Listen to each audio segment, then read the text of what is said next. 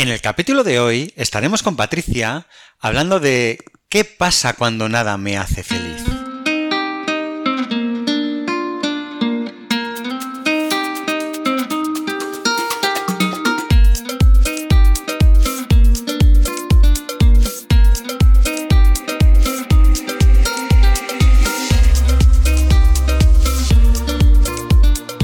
Buenos días a todos. Aquí estamos otro día más para hablar de salud mental y estamos de nuevo con nuestra amiga Patricia, que es psicóloga sanitaria enfocada en población adulta, que trabaja desde las terapias contextuales y es una pieza fundamental del equipo de psicología online avanzada. Hola, muy buenas, Jota, ¿cómo estás? Muy buenos días, Patricia. Muy bien, ¿y tú? Muy bien, aquí deseando una vez más charlar un ratito contigo. Sí, la verdad es que eh, llevábamos ya muchos días sin hablar y estaba, estaba deseando que, hablásemos eh, un poquito sobre, sobre, estos temas que a mí me, encanta. Y, hoy queremos especialmente mm, eh, hablar de, de, cosas para que todos seamos un poquito más felices.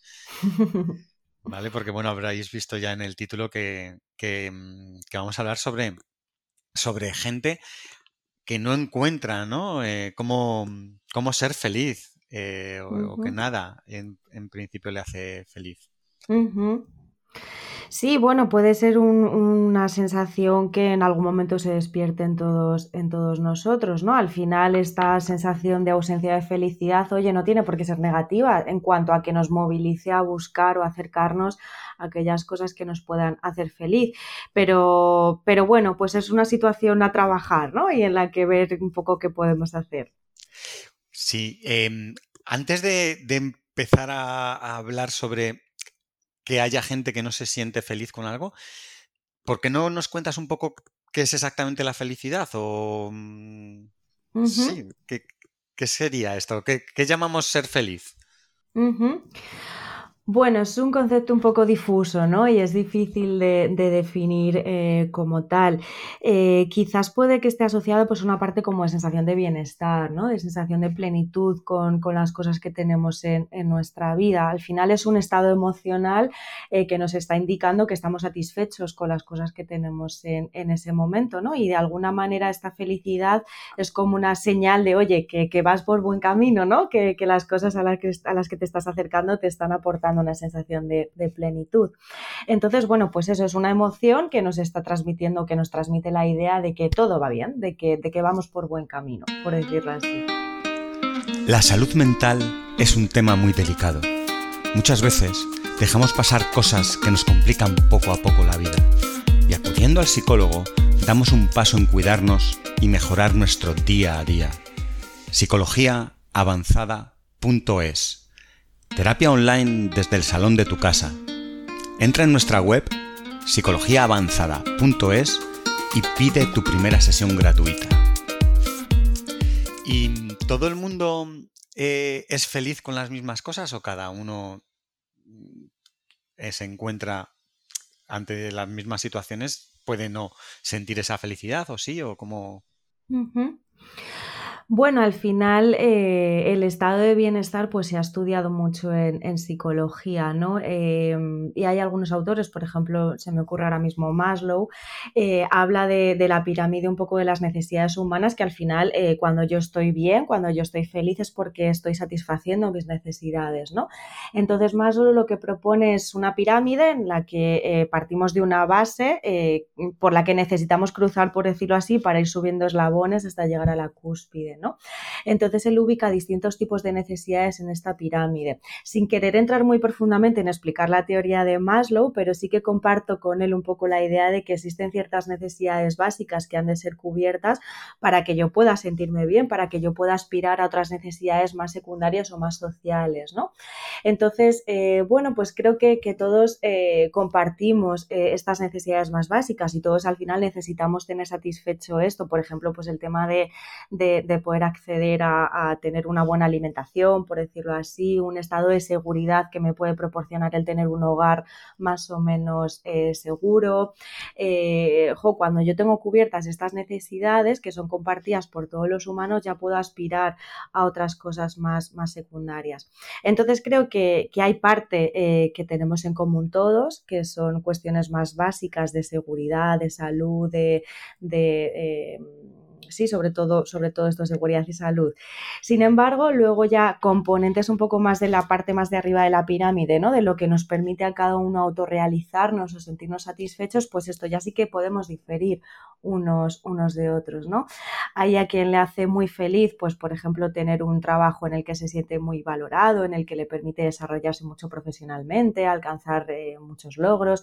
Sin embargo, hay otras personas que a lo mejor eh, encuentran más esta felicidad, pues por ejemplo, trabajando a nivel más social, ayudando a otras personas, viendo cómo los otros son felices, ¿no? Es decir, que hay una parte más compartida y otra en la que podemos diferir unos, unos de otros. Claro, imagino que también a lo largo de la vida, dependiendo en el punto que te encuentres, las, los puntos de felicidad los encuentras en cosas diferentes. Sí, efectivamente, totalmente de acuerdo, ¿no? al final lo que nos hace felices va variando a lo largo de nuestra vida, es decir, claro, varía entre individuos, entre personas, pero también varía a lo largo de nuestro ciclo, de nuestro ciclo vital. Lo que nos hace felices con 14 años, que es la aceptación del grupo, el sentirme que formo parte de un equipo, sentirme eh, socialmente aceptada, pues a lo mejor eso pasa a un plano un poco más secundario cuando tengo 35 años. ¿no? Claro. Em, vamos, volviendo al tema que, tenemos hoy. Em, a mí me, cuesta, ¿no? Pero entiendo que, suceda. ¿Qué personas pueden vivir esto de que no se sientan felices con nada o que nada les haga feliz? ¿Qué personas? Sí. Bueno, como te comentaba, yo creo que nos puede ocurrir un poco a todos en general, ¿no? El que de repente quizás precisamente por este proceso evolutivo en el que yo a lo largo de mi vida voy cambiando, voy madurando, van cambiando mis necesidades, quizás puedo de repente en un momento darme cuenta de que, jolín, de que lo que he ido construyendo ya no se corresponde con lo que yo necesito, con lo que yo quiero dada mi, mi situación vital. Entonces creo que es algo que nos puede ocurrir eh, a todos, eh, pero que sin embargo personas que están en un, en un bucle más de ¿no? Ya hablamos de una situación problemática, pues ven acentuada mucho más esta sensación de, insatisfacción. Aunque sí que es cierto, Jota, que creo que hay algo transversal en esto y que creo que es importante que comentemos, ¿no? Y es un poco la idea de felicidad como un fin, como una meta a alcanzar es una premisa que, es, eh, socialmente está muy compartida, ¿no? esta idea de cuando consiga esto, seré feliz. Cuando tenga un buen trabajo, un trabajo estable, seré feliz. Cuando tenga pareja, seré feliz. Cuando tenga una casa, seré feliz. Fíjate cómo al final esta, esta felicidad está muy enfocada no, no tanto al proceso, sino al objetivo final, ¿no? Y además hay muchas influencias socioculturales en esto, ¿no? En la sociedad que tenemos hoy en día, pues se nos inculca este tema del trabajo, de la pareja, de la vivienda, de, del poder viajar mucho, del poder hacer muchísimo deporte, el enfoque de la productividad, ¿no? Entonces hay veces que nos podemos dar cuenta de, jolín, la vida que yo he construido está muy bien en base a los estándares sociales, pero en realidad es eso lo que, lo que yo quiero, ¿no? Y, mm, y al final el colocar la felicidad como un fin último es algo un poco peligroso, ¿no? Eh, en cierto modo puede ser útil porque al final me enfoca a plantearme nuevas retas, eh, nuevos retos y a estar en continuo crecimiento, pero por otra parte, oye, ¿cuándo se alcanza la felicidad, ¿no? ¿Cuándo llega un punto en el que digo, ya, ya lo tengo, ya, ya es suficiente, ya soy feliz? Es un poco peligroso, ¿no? Por poner un ejemplo, hay un autor, bueno, que se llama Jorge Bucay, que escribe muchas, eh, muchos cuentos pequeñitos que recomiendo a todos nuestros oyentes que, puedan leerlo porque es muy interesante. Él cuenta un, tiene un cuento que se llama El Círculo de las 99 que recomiendo que, lo podáis escuchar, pero por adaptar un poquito un ejemplo más breve. Imagina que de repente te da por la pintura y dices, oye, pues quiero empezar a, a pintar, ¿no? Y dices, venga, ¿qué necesito? Necesito comprar lienzo, necesito tener pintura, paleta, pinceles, ¿vale? Lo compras todo y te llega. Entonces vas a empezar a pintar y dices, ostras, pero es que en realidad solo tengo los colores básicos. Mm, con esto no voy a poder hacer un cuadro muy, muy chulo, ¿no? Entonces dices, no, venga, lo pospongo y voy a comprar más colores para poder hacer, hacer algo de, de mayor calidad. Entonces compras los colores, te llegan, ya lo tienes todo, te vas a poner a pintar y dices, jo, pero es que solo tengo tres brochas y si quiero hacer un trazo más fino, no voy a poder, al final no va a quedar un dibujo de calidad. Venga, lo vuelvo a posponer, voy a comprar más brochas y cuando me lleguen ya empezaré con, el dibujo. Si entramos en este bucle, si te fijas de es que no tengo todo lo que necesito para poder empezar a pintar, si me dejo arrastrar por esto, ¿qué pasa? Que al final nunca empiezo a pintar, al final nunca me acerco a eso que realmente es importante para mí. Esto encaja mucho con esta idea de la felicidad como un resultado y no como un, no como un proceso, ¿no? No sé qué piensas de esto. Sí, pues ahí, como has sacado tantos temas, eh, em, estoy muy de acuerdo contigo, que, la gente se pone siempre como objetivo em, no el, conseguir algo y que solamente van a ser felices o van a disfrutar cuando lleguen a ese punto y evidentemente hay que disfrutar del camino, ¿no? Y que cada paso que das, el, el, que te llegue el lienzo y esas primeras pinturas ya debería ser, ah, qué bien, ya puedo empezar y que efectivamente empieces a, dibujar y, que viendo que puedes mejorar el dibujo, pero ya sobre algo que ya has dibujado, digas, voy a intentar mejorarlo, pero ya, ya, ya he dibujado cosas y, que estés disfrutando ¿no? de, eso y te des cuenta, ah, aquí me quedaría mejor si pusiera aquí esto. Pero efectivamente, em, luego sobre otro tema que has sacado sobre efectivamente nuestra sociedad de hoy, que, que, te impulsa ¿no? a tener unos estándares de, felicidad de, cierto tipo, pero también creo que hay mucha gente que está empezando a salir de ese estándar y están empezando a, vivir otro tipo de situaciones y, mm, yéndose al campo en vez de a la gran ciudad o, dejando las compañías eh, eh, grandes y, emprendiendo y haciendo eh, otro tipo de cosas y actividades que, hace poco no eran tan fáciles de, plantearse y, buscan la felicidad en otros, en otros sitios. Me gustaría pensar que durante el proceso lo están disfrutando, que entiendo que es lo que debemos hacer.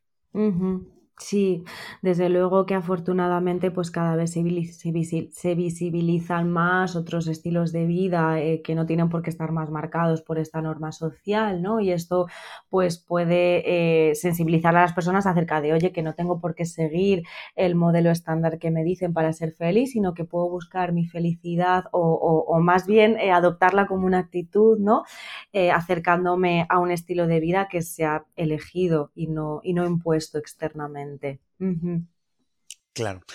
Eh, claro, otro tema es cuando, como comentabas, hay problemas ya detrás, que haya una depresión, que haya algo que efectivamente, eh, algún trastorno que esté impidiendo a la persona, eh, pues eso, lograr ser, feliz. Pero si nos encontramos ante una persona que simplemente, mm, sin entrar en, ese, en esos estados de depresión, no encuentra nada a su alrededor que le hace feliz, ¿puede haber algo que, que, le ayude? Sí, al final, eh, bueno, podemos hacer varias cosas que nos permitan volver a conectar, ¿no? Con eso que, que, nos puede ayudar a sentirnos plenos.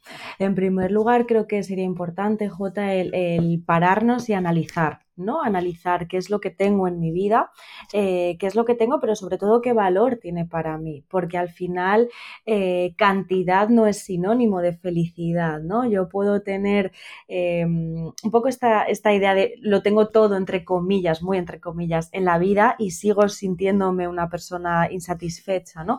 Claro, es que tenerlo todo no significa que tengas por qué sentirte feliz, ¿no? Creo que lo importante es eh, el valor que tú le des a las cosas que, que ya tienes entonces creo que es importante este ejercicio de paro y soy consciente, analizo un poco eh, lo que tengo, los apoyos de mi vida, por decirlo así, ¿no? las patas de, mi mesa, me paro y lo analizo para ver que, si realmente eh, tienen un valor, un valor para mí, ¿no? Y como decíamos antes, hasta qué punto esto que tengo, que he construido en mi vida, eh, ha sido una elección o ha sido más bien el seguimiento de una norma social, que también puede estar ocurriendo esto como, como decíamos, ¿no? Entonces hacer un poco este ejercicio de, analizar el valor que tiene para mí lo que, lo que he construido. Quizás en este proceso de, análisis o de, o de conciencia me dé cuenta de que realmente hay alguna cosa que sí que tiene un valor para mí, en lo que tengo que enfocarme y que tengo que continuar cuidando y puede que haya otras cosas que, no tengan tanto valor para mí o que, o que sí, que a día de hoy ya no tengan tanta, tanto valor o tanta importancia para mí y que tenga que repartir un poco la atención que le presto a eso en otras áreas de mi vida o, tomar algún cambio de rumbo en, mi vida en general. ¿Hay algún momento especial en la vida de una persona en la que ocurra esto? Bueno, pues eh, se habla a veces de crisis vinculadas a la, edad, ¿no? La crisis de, de, los 30, de los 40, de los 50, al final las crisis parece que son cada vez más, más seguidas, ¿no? Bueno, no sé si es tanto el número, la edad como tal, sino que creo que va más en la línea de los cambios asociados o de las expectativas sociales asociadas a llegar a determinado ciclo vital, ¿no? Eh, quizás, bueno, hablamos de crisis de, los 30, no sé si es de los 30, de los 32 o de los 28, ¿no? Pero es cierto que a esa edad, bueno, pues ya hay una expectativa social acerca de lo que una persona tiene que haber conseguido ya a esa edad y a veces interiorizamos esa expectativa y, lo, y lo, nos enfocamos a ello como mandatos, ¿no? como tengo 30 y tendría que tener esto, esto, esto y esto. Y justamente el ver que no tengo lo que debería de tener o lo que me gustaría tener, eh, pues puede ser una fuente de, infelicidad, claro. Claro. Em, eh, hay una, lo, comentabas al principio, cuando nosotros ahora mismo, por lo menos en el mundo que nosotros vivimos, probablemente en otros sitios no sea así, pero como en el fondo somos unos privilegiados, donde las necesidades básicas las tenemos cubiertas, donde eh, podemos comer todos los días, eh, tenemos un sitio donde dormir y, no pasamos frío, ¿no? Que sería un poco pues sentir esa seguridad y, demás. Eh, entiendo que el ser humano, si no tuviera esas necesidades cubiertas, la felicidad es el conseguirlo, ¿no? Levantarte cada día y conseguir, hoy he comido, hoy puedo dormir, hoy puedo... entonces, entiendo que, si tienes todo las necesidades primarias cubiertas, la felicidad del ser humano se consigue, nuestra felicidad, por el logro y conseguir cosas, o sea, conseguir más, tener más, el, o hay otros aspectos menos no sé si el logro puede ser de conseguir mejor trabajo o conseguir tener el coche mejor que el vecino o dónde están estas, estas felicidades ¿no? de, las personas. Yo creo que, como comentábamos, hay dos formas de enfocar esto, ¿no? Enfocar la felicidad como un objetivo, pero algo que, es una trampa, que va a ser un círculo vicioso, ¿no? De quiero que mi coche sea mejor que el del vecino y cuando lo sea, ¿qué? Pues quiero que mi casa sea más grande que la de mi jefe y cuando lo tenga, ¿qué? Es un bucle continuo que al final me lleva a la insatisfacción continua porque estoy continuamente comparándome con lo que tiene el otro o con lo que yo podría llegar a tener si me esforzase más, entre comillas ¿no? Eh, creo que esto es un bucle y al final es una trampa. Eh, sin embargo, hay otra alternativa, como comentábamos, que es entender la felicidad como un proceso. Eh, ¿Qué quiere decir esto? Quiere decir el que yo, eh, bueno, en este camino de crecimiento, de, acercarme a las cosas que para mí son importantes, de, alcanzar metas en mi vida, de cumplir objetivos, es enfocarme no en la felicidad como que como ese objetivo último, sino como un proceso. Como, bueno, en el camino en el que voy consiguiendo lo que yo quiero, voy a tratar de enfocarme en pequeñas acciones que me permitan disfrutar de este, de este proceso, ¿no? Es decir, el regar mi día a día, el cuidar mi día a día, el que todos mis días bueno, no, quizás no todos, ¿no? Pero el que la mayoría de mis días tengan un valor para mí, el que en todos, en mi rutina diaria, pues tenga actividades que, sean valiosas, que tengan un sentido y un significado, ¿no? Fíjate que esto es más como una especie de, actitud, ¿no? De, no hago esto para conseguir felicidad, sino que hago esto porque es importante para mí, pero cuido el proceso, me, me autocuido, ¿no? Pienso en, mi propio bienestar.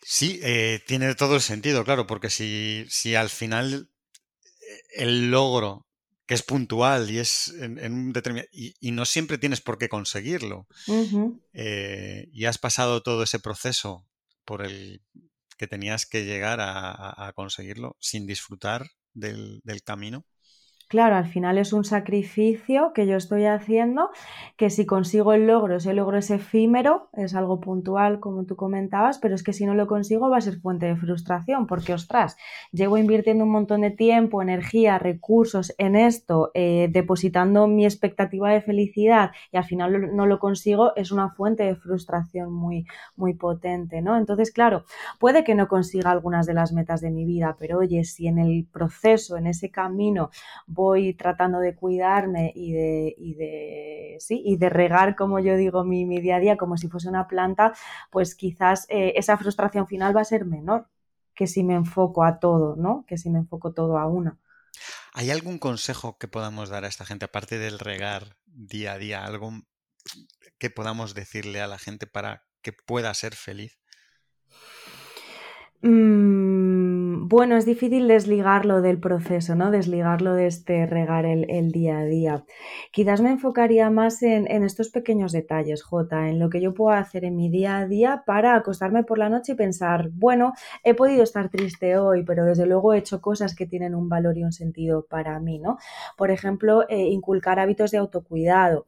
Y al final aquí cada uno nos cuidamos como, como queremos, ¿no? Hay personas que pueden estar muy enfocadas, por ejemplo, a la parte estética otras más al, deporte, otras más al, cultivarnos intelectualmente, da igual. Lo importante es que tenga un sentido y un valor para cada, para cada persona, ¿no? El que en, este, en esta práctica de la conciencia, como decíamos inicialmente, pueda yo detenerme a pensar, oye, ¿y cómo podría, qué, cómo podría echarle azúcar a mi día a día, ¿no? ¿Qué podría hacer? ¿Qué rutina podría implantar que me permita sentir que me estoy cuidando de la manera en la que sea? Entonces, ir inculcando en mi rutina diaria estos pequeños hábitos de, autocuidado de la manera que, sea. Y, sobre todo, fíjate que esto es a través de pequeños cambios, ¿no? Eh, no vamos a caer en la trampa de me voy a poner el eh, seré feliz cuando viaje a París. No, no, voy a cuidar mi día a día a través de estos pequeños cambios que me permitan conectar con lo que para mí es, es importante. Y creo también que puede ser muy útil el, el permitirnos conectar con las emociones, que va de la mano de la conciencia que decíamos inicialmente, ¿no? Eh, el que podamos tomar contacto con, oye, ¿cómo me siento cuando hago esto, no? Pues no lo sé, a lo mejor eh, me pongo a cocinar eh, al mediodía, ¿cómo me estoy sintiendo mientras estoy cocinando? ¿Es agradable para mí estar oliendo cómo huele lo que cocino, el estar pensando en lo que voy a disfrutar después, el ser consciente en mi día a día de cómo me voy sintiendo y, de qué feedback me van dando las tareas, ¿no? A lo mejor si me permito conectar con mis emociones me di cuenta de que trabajar 12 horas al día mm, me genera frustración, irritabilidad y tensión, ¿no? Eh, creo que es muy importante esta parte de conectar con cómo nos sentimos para poder tener un feedback de lo gratificante o no que es lo que hacemos y así poder generar estos pequeños cambios.